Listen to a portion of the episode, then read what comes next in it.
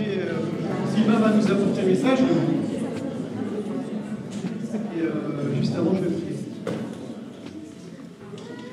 Notre Dieu, notre Père et Sauveur, euh, on se rend compte encore de cette grâce qu'on a de, te connaître.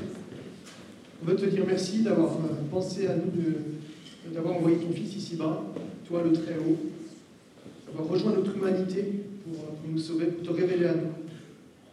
Et on va te remettre cette, cette prédication, te remettre notre frère Sylvain, que tu ouvres nos oreilles, que tu ouvres nos cœurs et qu'on se remémore encore ce que tu as fait pour nous, qui tu es, et que nos cœurs se réjouissent à l'idée de fêter euh, la naissance de ton Fils bien-aimé. En son nom, nous prions. Amen. Merci. Donc, euh, bonsoir à ceux que je n'ai pas encore salués. Donc, je suis Sylvain, l'un des responsables de cette église. Alors, est-ce que vous avez déjà choisi ou le cadeau que vous allez offrir à vos enfants, vos proches, ou le cadeau que vous aimeriez avoir? Par exemple, Tim, il a un énorme privilège depuis aujourd'hui, c'est qu'il il sait qu'il peut offrir une bonne paire de ciseaux à Sylvia.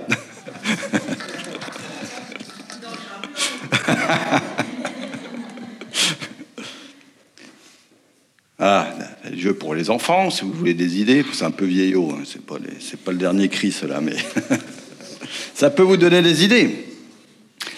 Alors, loin de, loin de- moi l'idée hein, de critiquer le fait de faire des cadeaux, au contraire, hein. moi-même, j'apprécie recevoir des cadeaux.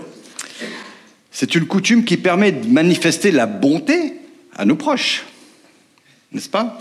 Une telle chose est même nécessaire, selon ses moyens. Et c'est bon pour nos familles, c'est bon pour nos relations. En fait, Dieu a été le premier à faire un cadeau. C'est lui qui a commencé. C'est un cadeau qu'il a fait à chacun de nous ici présents. C'est un cadeau dont l'effet est éternel. C'est un cadeau extrêmement pratique. Un cadeau qui donne la joie et la paix. Qu'est-ce que c'est C'est cette fameuse plus, plus grosse opération de sauvetage qu'il n'y ait jamais eu. Voici des hommes et des femmes qui sont prêts à sacrifier leur vie pour sauver d'autres personnes. Et à part Superman, j'en conviens, je suis vraiment reconnaissant qu'il existe de tels sauveteurs, car il se peut qu'un jour ou l'autre on en ait besoin, n'est-ce pas Mais aujourd'hui, j'aimerais vous parler d'un sauveteur exceptionnel, le Sauveur. Alors permettez que nous prenions un texte dans la Bible, la parole de Dieu qui nous en parle. Ce texte se trouve dans l'évangile de Luc au chapitre 2 et je vous invite à le lire avec moi. Si toutefois vous n'aviez pas de Bible chez vous, il y a quelques Bibles sur les, les chaises, n'hésitez pas à la prendre, on vous l'offre gracieusement et ramenez-la chez vous. On va lire ensemble ce texte dans Luc 2, je l'ai pris dans la version, la traduction du semeur. Luc, l'évangile de Luc, chapitre 2, les versets 8 à 14. Dans les champs environnants, des bergers passaient la nuit pour garder leurs troupeaux. Un ange du Seigneur leur apparut et la gloire du Seigneur resplendit autour d'eux. Une grande frayeur les saisit. Mais l'ange les rassura. N'ayez pas peur. Je vous annonce une nouvelle qui sera pour tout le peuple le sujet d'une très grande joie. Un sauveur vous est né. Aujourd'hui dans la ville de David. C'est lui, le Messie, le Seigneur. Et voici à quoi vous le reconnaîtrez. Vous trouverez un nouveau-né dans, les, dans ses langes et couché dans une mangeoire. Et tout à coup apparut aux côtés de l'ange une multitude d'anges de l'armée céleste qui chantaient les louanges de Dieu. Gloire à Dieu au plus haut des cieux et paix sur la terre aux hommes qu'il aime. Alors, essayons de s'imaginer cette scène-là. C'est la nuit de Noël. C'est peut-être pas en décembre parce que les bergers étaient dehors avec leurs troupeaux. Alors vous imaginez, vous êtes là, autour d'un feu peut-être, plusieurs là ensemble. Vous entendez vos brebis qui bêlent, il fait noir, et tout d'un coup, le ciel est illuminé par quelque chose d'aussi fort que un projecteur de 300 000 watts. Je ne sais pas ce que ça représente, 300 000 watts, mais imaginons. Un ange arrive et il parle. Que dit-il? Je vous le dis en d'autres mots. Les gars, pas besoin de paniquer, j'ai pour vous une excellente nouvelle. C'est une bonne nouvelle. C'est le même mot qui a donné le mot gospel, l'évangile. Et ce message pourrait se résumer en un seul mot, sauveur. L'ange est envoyé par Dieu pour dire au berger que Dieu est en train de mettre en œuvre la plus grosse opération de sauvetage de tous les temps. Toutefois, trois questions demeurent. De quoi ce sauveur sauve-t-il? Qui sauve-t-il? Et pourquoi est-ce que c'est la plus grande opération de sauvetage?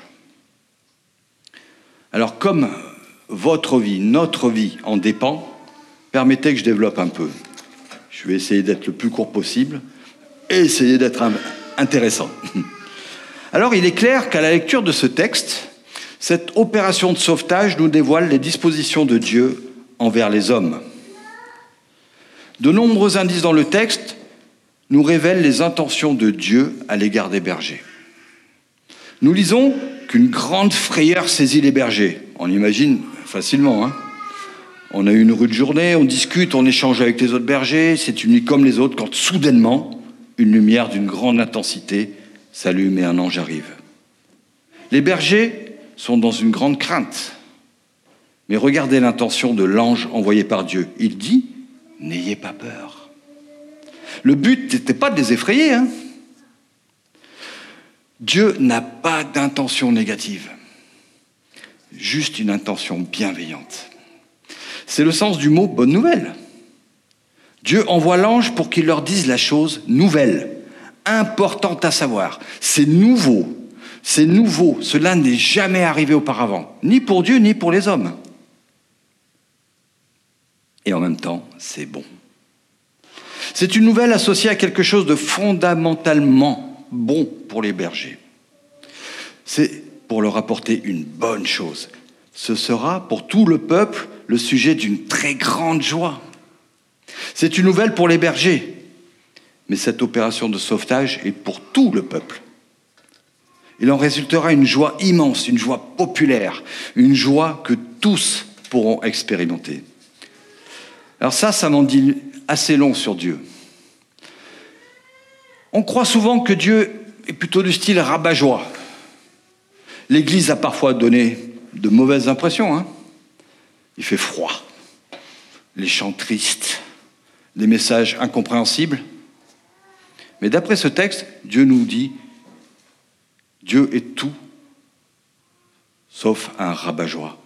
Il est plutôt quelqu'un qui donne de vraies occasions de se réjouir. Et puis notez enfin que cette annonce faite par l'ange se termine par une chorale gospel, on peut imaginer ça, d'une multitude, d'anges pardon, qui chantent tous ensemble les louanges de Dieu. J'imagine que ça devait être très juste, très beau, très joyeux, très harmonieux. Mais notez encore une fois le message de l'ange. Paix sur la terre aux hommes qu'il aime. Ce que Dieu veut pour les hommes, c'est la paix. Pourquoi Parce que Dieu les aime. Si vous voulez connaître l'origine de la plus grande opération de sauvetage, c'est l'amour de Dieu pour vous. Si vous voulez savoir ce que peut vous apporter la plus grosse opération de sauvetage de tous les temps, c'est la joie et la paix. Si vous voulez savoir, c'est la joie et la paix. Cette opération de sauvetage nous montre comment Dieu est disposé envers nous. Alors parlons maintenant de quoi ce Sauveur qui est né nous sauve. Et parlons de l'étendue de ce salut. Et franchement, cette opération de sauvetage est de large envergure. Un sauveur est né. Qu'est-ce que cela veut dire? Vous savez, la Bible est assez simple à comprendre. On peut la lire par soi-même. Il est mieux de se faire accompagner, mais on peut aussi la lire par soi-même. Mais pour la comprendre, il y a un principe assez simple. Il faut essayer de comprendre ce que les gens à l'époque avaient compris dans leur contexte et leur langage. Ce que je veux dire, c'est que la notion de sauveur n'était pas une notion étrangère à l'époque. C'était le mot, historiquement, qui était employé pour l'empereur César. Cela voulait dire que quelqu'un de très puissant et de très fort pouvait renverser le cours des choses. C'est cela que voulait dire l'ange, que Dieu envoyait quelqu'un de tout puissant et de très fort pour renverser le cours des choses. Mais notez aussi que le texte dit un sauveur vous aimez. Cela veut dire que c'est Dieu qui a envoyé Jésus-Christ, son Fils, tout puissant et très fort, pour nous aider dans notre vie et renverser les mauvaises choses. Culturellement, c'est comme aujourd'hui une personne capable de tirer d'affaire une autre personne en situation extrêmement difficile. Le roi David a employé ce terme de nombreuses fois. Dieu le sauvait de ses ennemis. Dieu le sauva quand il avait le moral à zéro. On voit aussi dans la Bible le gardien de prison de l'apôtre Paul en acte 16, vous pouvez lire cette histoire. Paul était en prison et Dieu avait envoyé un grand tremblement de terre. Tous les prisonniers étaient donc libérés. Ils étaient tous dans la nature. Le gardien savait que les Romains étaient sans pitié. Il savait qu'il allait y perdre sa tête. D'ailleurs, il était sur le point de se suicider. Quand Paul lui dit Stop Tu n'as pas besoin de te suicider. Crois au Seigneur Jésus et tu seras sauvé. C'est ce, qui s'est passé. Hein il a cru au Seigneur Jésus et il a été sauvé. Les disciples, dans la tempête, ont fait la même expérience. Il y a eu la tempête toute la nuit, Jésus va à leur rencontre. Les disciples sont pas loin de sombrer. Ils voient Jésus marcher sur l'eau et Pierre va à sa rencontre, mais il commence à couler. Imaginez. Ah, Seigneur, sauve-moi. Jésus lui tend la main et le tire de l'eau. Cela nous montre que Dieu se spécialise un peu dans le business du, du sauvetage. Il aime sauver. Il dit, dans l'Ancien Testament, on peut lire, Invoque-moi et je te répondrai. Et dans le Nouveau Testament, quiconque fera appel au Seigneur sera sauvé. Vous comprenez ce que cela signifie pour nous? Cela veut dire que si nous avons le moral à zéro, si nous sommes environnés de nos ennemis, Dieu peut tout changer. Si nous avons commis une gaffe, un péché, et nous pensons qu'il n'y a plus d'espoir, comme pour le geôlier, le gardien de prison, Dieu peut sauver la situation. Si nous sommes en train de couler, Dieu peut nous faire revenir à la surface. Dieu peut changer votre situation. Aucune situation n'est trop forte, trop grande, trop grave, trop nulle, trop terminale, trop désespérée pour qu'il intervienne. Elles peuvent être graves, c'est vrai, mais il peut tout changer, tout transformer. Avec lui, il y a toujours de l'espoir. Alors je ne sais pas si aujourd'hui vous êtes dans une telle situation. Peut-être que non. Alors stockez cette information quelque part. Peut-être que vous êtes dans une telle situation. Alors Jésus-Christ peut changer cela. Je l'ai expérimenté moi-même. J'ai vu mes parents l'expérimenter. Dieu l'a fait pour les hommes de la Bible. Dieu l'a fait pour ma mère, mon père. Dieu l'a fait pour moi. Dieu peut le faire pour vous.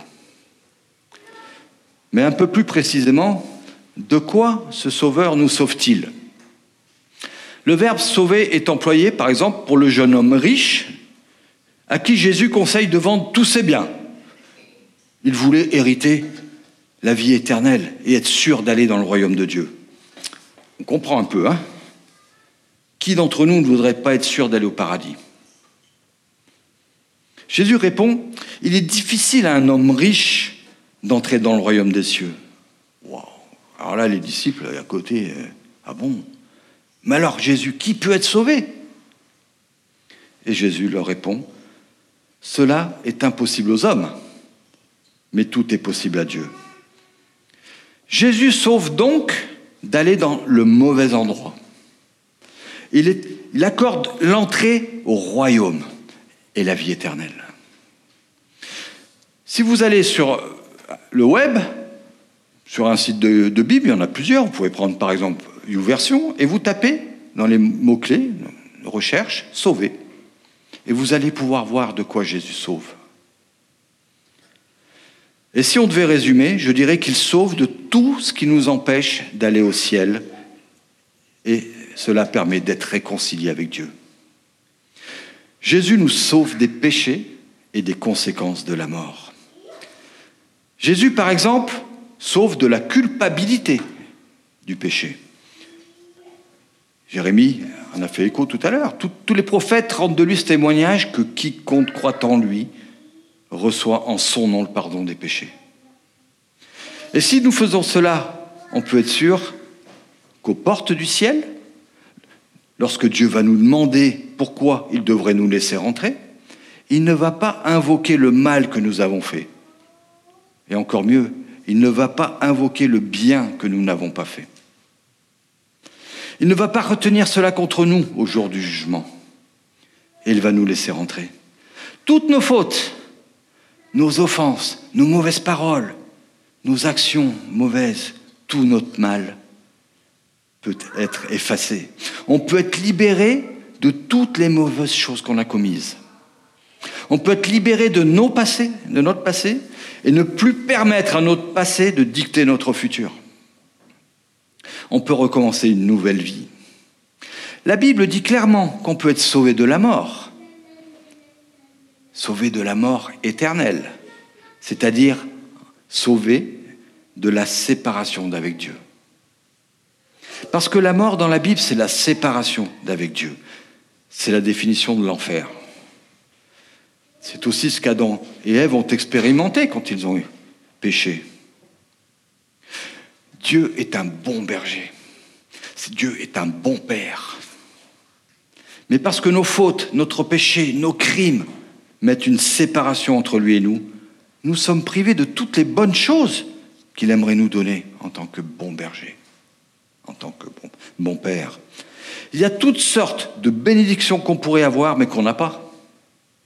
Il en résulte que nous vivons sans espoir, dans l'insécurité. Nous nous faisons souvent du souci, n'est-ce pas? Nous éprouvons de la peur, nous nous sentons seuls, ou même nous sommes seuls. Nous sommes épuisés parce que nous ne vivons pas comme Dieu l'a prévu. Nous faisons de mauvais choix nous manquons de certaines choses alors que Dieu a promis de pourvoir à tous nos besoins. Et notre vie n'a pas de sens. Tout cela, c'est la conséquence directe du péché. Tout cela est la conséquence directe du péché et de notre séparation de Dieu. Mais tout cela n'a pas besoin d'être. Le salaire du péché, c'est la mort, la séparation avec Dieu. Mais la bonne nouvelle, c'est que le don gratuit, le cadeau, c'est la vie éternelle, cadeau de Dieu. Romains 6, 23. La vie éternelle, nous dit ce verset, c'est un cadeau.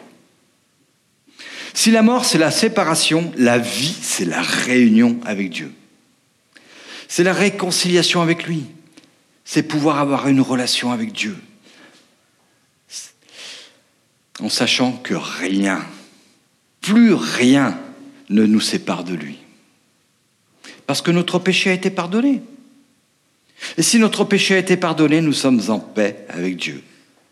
Si la séparation a été ôtée, alors nous sommes en sécurité.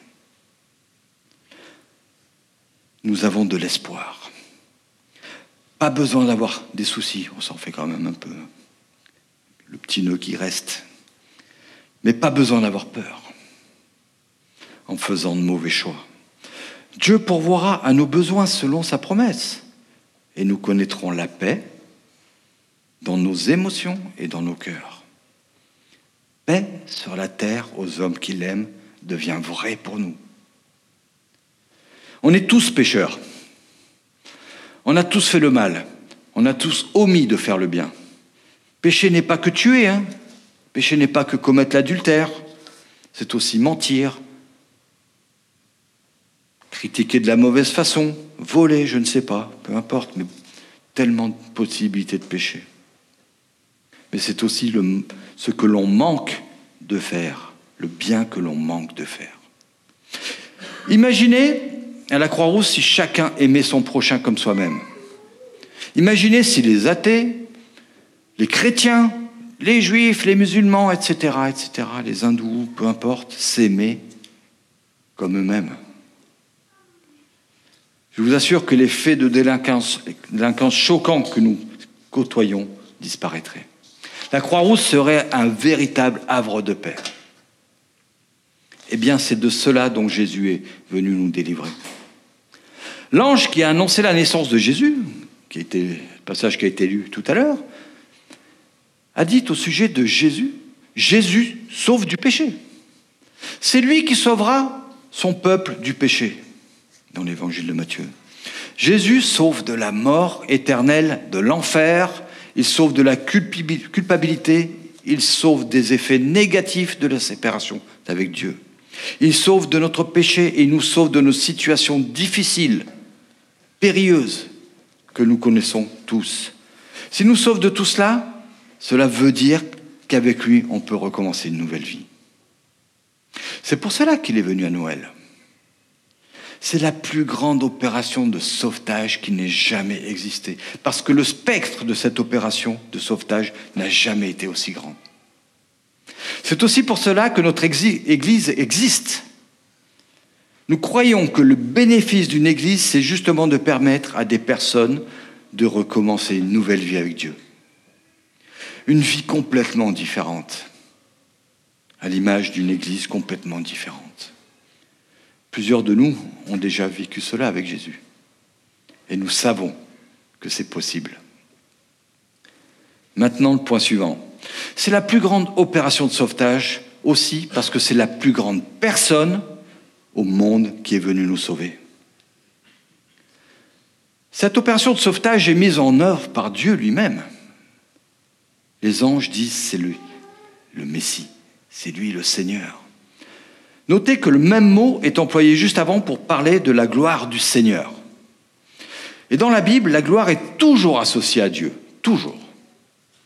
Il n'y a jamais le ciel qui s'illumine avec une puissance de même pas 300 000, allez, 30 000 watts pour ma propre gloire, ni pour la vôtre.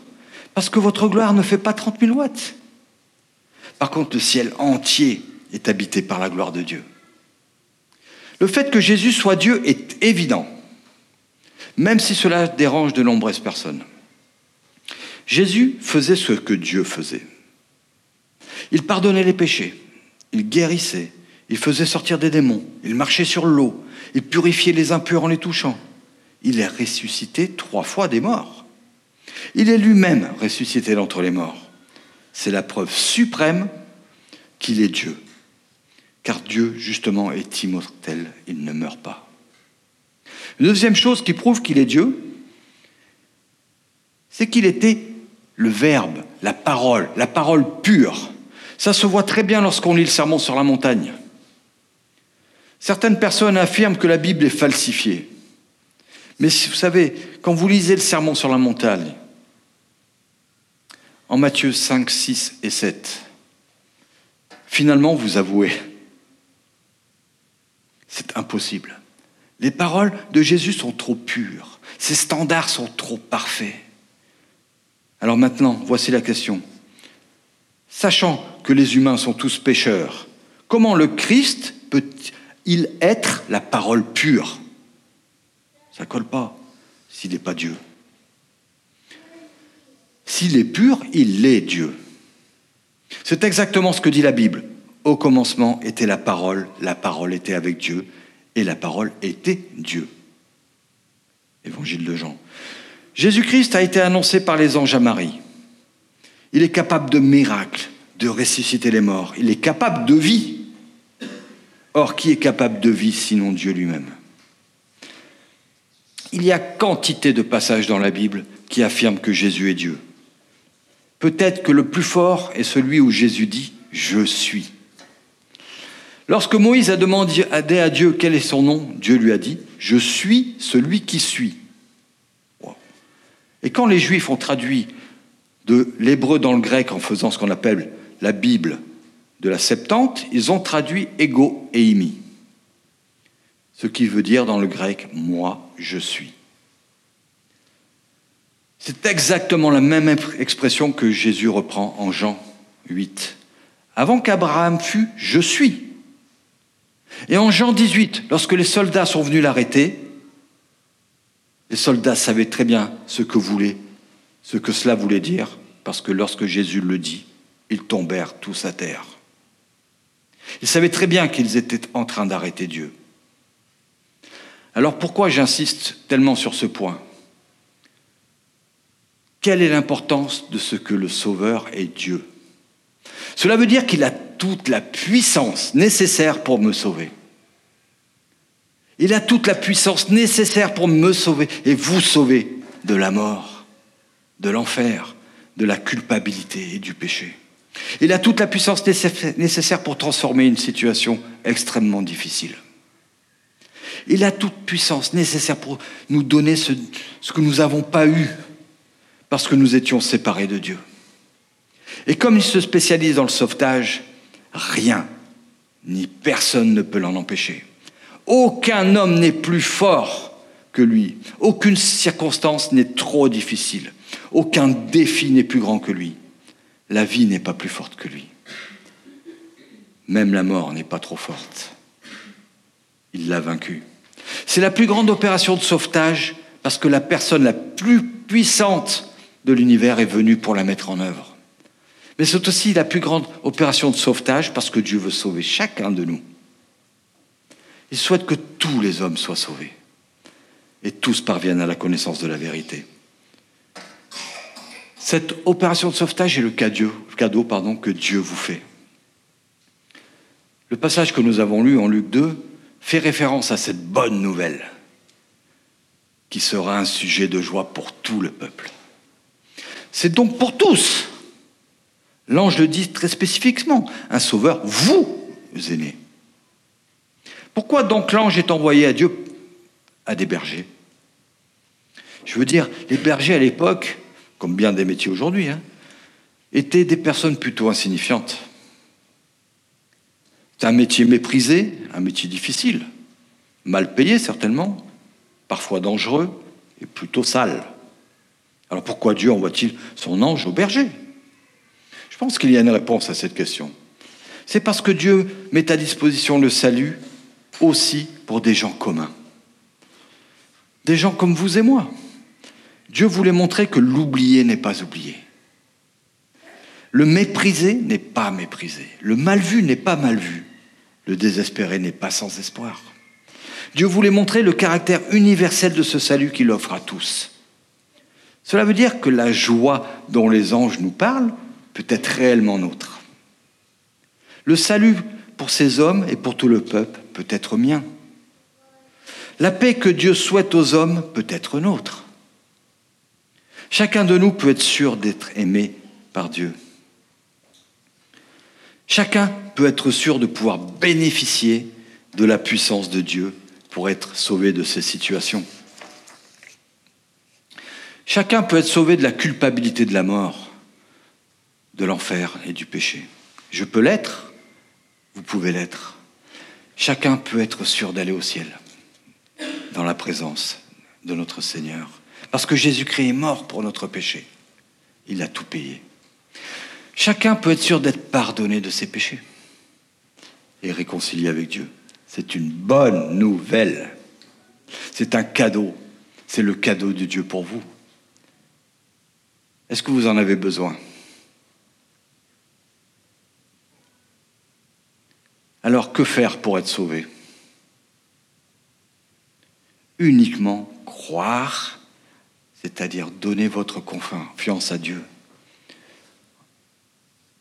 En Romains 10, 13, on peut lire Quiconque fera appel au Seigneur sera sauvé. Et en Acte 16, 30, nous l'avons lu tout à l'heure, je vous l'ai cité Crois au Seigneur Jésus et tu seras sauvé. Croire, c'est d'abord accepter que ce qui est dit est vrai. Accepter de reconnaître que oui, c'est vrai, moi aussi je suis pécheur, pas parfait. Je commets le mal et j'omets de faire le bien. C'est aussi dire oui, j'ai besoin d'être sauvé de la mort, de l'enfer, du péché, de la culpabilité de mes mauvaises circonstances. c'est finalement faire confiance dans ce Dieu qui est un bon berger, dans ce Dieu qui est un bon Père, dans ce Dieu qui est bon. Je conclus. Êtes-vous déjà allé à un anniversaire où l'on donne des cadeaux à tout le monde, mais pas à celui dont c'est l'anniversaire? Ça paraîtrait bizarre. Hein eh bien aujourd'hui, nous fêtons l'anniversaire de Jésus-Christ. Quel cadeau allez-vous lui apporter? On pense que Dieu a tout, mais ce n'est pas tout à fait vrai. Je m'explique. Tout ce qu'il vous a donné n'est pas à lui tant que vous ne choisissez pas de lui donner.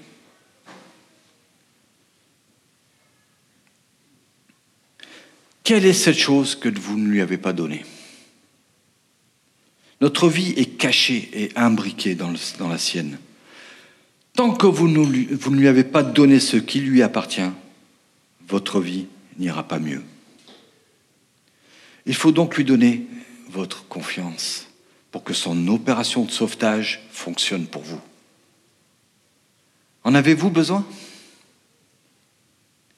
Souhaitez-vous le faire?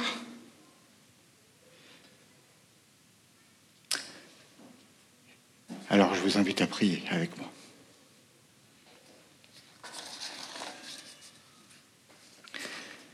Seigneur, merci de ce que tu veux me sauver de la mort, du péché, des conséquences du péché et de l'enfer. Seigneur, je t'accorde ma confiance. Sois mon berger, sois mon Père, sois mon Dieu. Sauve-moi.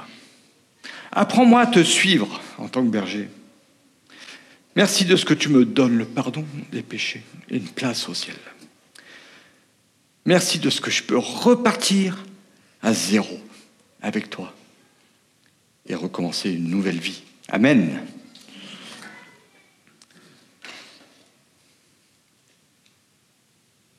Le Seigneur Jésus, dans la nuit où il fut livré, prit du pain et après avoir rendu grâce, le rompit et dit, Ceci est mon corps. Ceci est mon corps qui est pour vous. Faites ceci en mémoire de moi. De même, après avoir soupé, il prit la coupe et dit, Cette coupe est la nouvelle alliance en mon sang. Faites ceci en mémoire de moi toutes les fois que vous en boirez. La Sainte Seine m'est donnée pour m'aider à me rappeler de ce que Jésus a fait pour moi. C'est un mémorial, c'est une célébration des privilèges que j'ai aujourd'hui en Jésus-Christ. Il me permet d'apprécier ma liberté nouvelle, la paix que j'ai avec Dieu, la joie de savoir qu'il marche tous les jours avec moi. La Sainte Seine me donne aussi un grand encouragement quand je vis dans les difficultés et quand je suis encore empêtré dans mes péchés. Elle m'aide à me souvenir de ma délivrance, de mon sauvetage en Jésus-Christ. Elle me donne confiance que mes péchés commis aujourd'hui sont pardonnés lorsque je m'en repens et que la force de son esprit continuera de me faire grandir dans la foi et l'obéissance. La Sainte Seine n'est pas seulement un symbole commémoratif, le pain représentant le corps meurtri du Christ le vin ou le jus de raisin représentant son sang versé en mémoire de lui. Dieu me dit également par ce repas que j'ai réellement une part à l'unique sacrifice de Christ sur la croix et à tous ses bienfaits. Il confirme le lien et la relation personnelle qu'il existe entre lui et moi. La scène me rappelle et m'assure de cette réalité. Elle rafraîchit ma mémoire et elle me donne une certitude. Alors si vous avez, cette même certitude, partageons ensemble ce, ce repas. Si ce n'est pas le cas, on vous demande tout simplement de vous abstenir et de réfléchir à cette plus grosse opération de sauvetage qui n'ait jamais existé. Je vous invite à venir prendre la scène.